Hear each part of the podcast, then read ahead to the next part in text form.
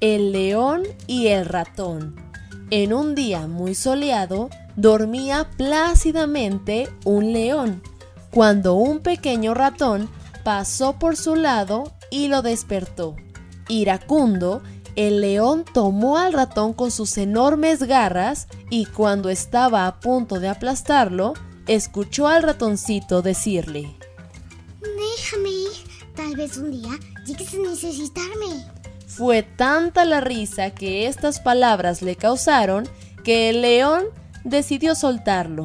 Al cabo de unas pocas horas, el león quedó atrapado en las redes de unos cazadores. El ratón, fiel a su promesa, acudió en su ayuda. Sin tiempo que perder, comenzó a morder la red hasta dejar al león en libertad. El león agradeció al ratón por haberlo salvado y desde ese día comprendió que todos los seres son importantes.